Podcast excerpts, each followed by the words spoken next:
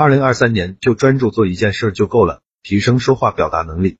我开了一个公众号，经常更新，有一千个职场技巧，一千个口才技巧，一千个话术技巧，一千个情商技巧，可以说是很完整，也很系统了。还有一些电子书可以领，想提升说话能力，想提升职场能力，想提升情商能力，可以去关注我。号的名字就叫说话细节。一，永远不拿别人的缺点开玩笑。二。不因为没意义的事与人争论到伤了和气。三、谈论别人，记得要替不在场的人说话。四、批评别人之前先表扬一下。五、别人给你说的私密，自己知道就好。六、做人留一线，实在是不对付，也不要闹僵。七、能够听出别人话里的话。八、懂得时时刻刻换位思考。九、学会帮别人化解尴尬，他会很感激你。十、表扬可以不分场合。但批评人的时候，人越少越好。一高情商的人懂得给人台阶下。老子说，大道之行，不责于人。真正高情商的人懂得遇事不随便指责别人。谁不是圣人？犯错是不可避免的。与责备相比，更有力量的是容忍。让人下不了台，并非明智之举。给人留面子的人，就是大气之人。在春秋时代，楚庄王有次宴请群臣时，正当众人喝彩之时，忽然一阵狂风，烛光全灭，四周一片漆黑。一位大臣一饮而尽，趁黑拉楚庄王妃子的衣裳，妃子顺手撕下帽子戴，随即对楚庄王说：“刚点完蜡烛以后，有人对我粗鲁，我把他的帽带撕掉了。你让人点灯，看谁的帽带断了。”谁知楚庄王却对妃子说：“是我让他们喝酒的，为此去处罚这臣子一时的酒后过失，让他以后怎样做人呢？有时你永远也不知道，你一句无心的指会给他人带来多少伤害。”三年后，晋国和楚国交战。楚庄王几度陷于危险之中，均被一位将军及时救起。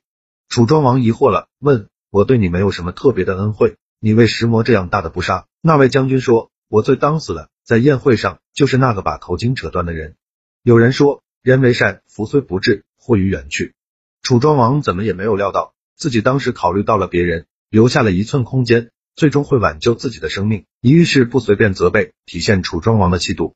当他人陷入困境。将他人逼到绝境的不是强者，给对方一个台阶下，不让人尴尬才是高情商的体现。一个高情商的人，即便是自以为是的时候，也常常设身处地为别人着想，给别人留下了空间。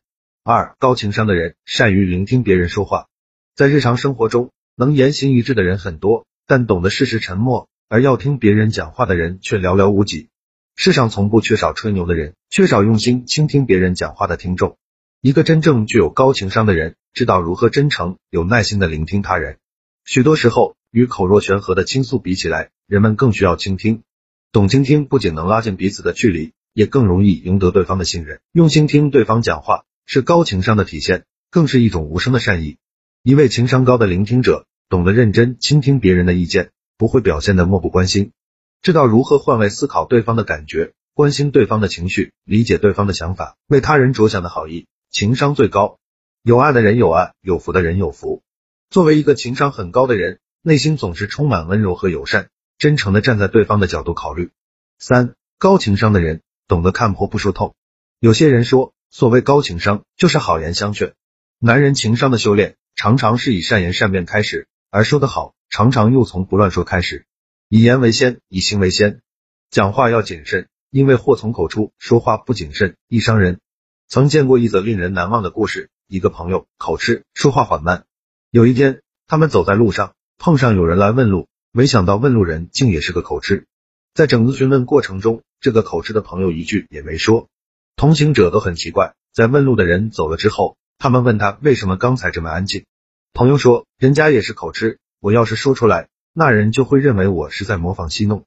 有时你一句不经意的话，就会使现场显得很尴尬，气氛也变得紧张。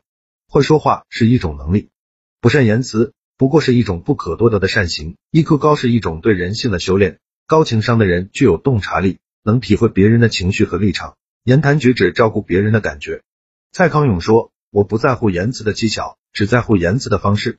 这就是我说话的方式，就是把你放在心里，言不由衷。不单只是一张嘴，而是一个人站在别人的角度考虑问题的高情商。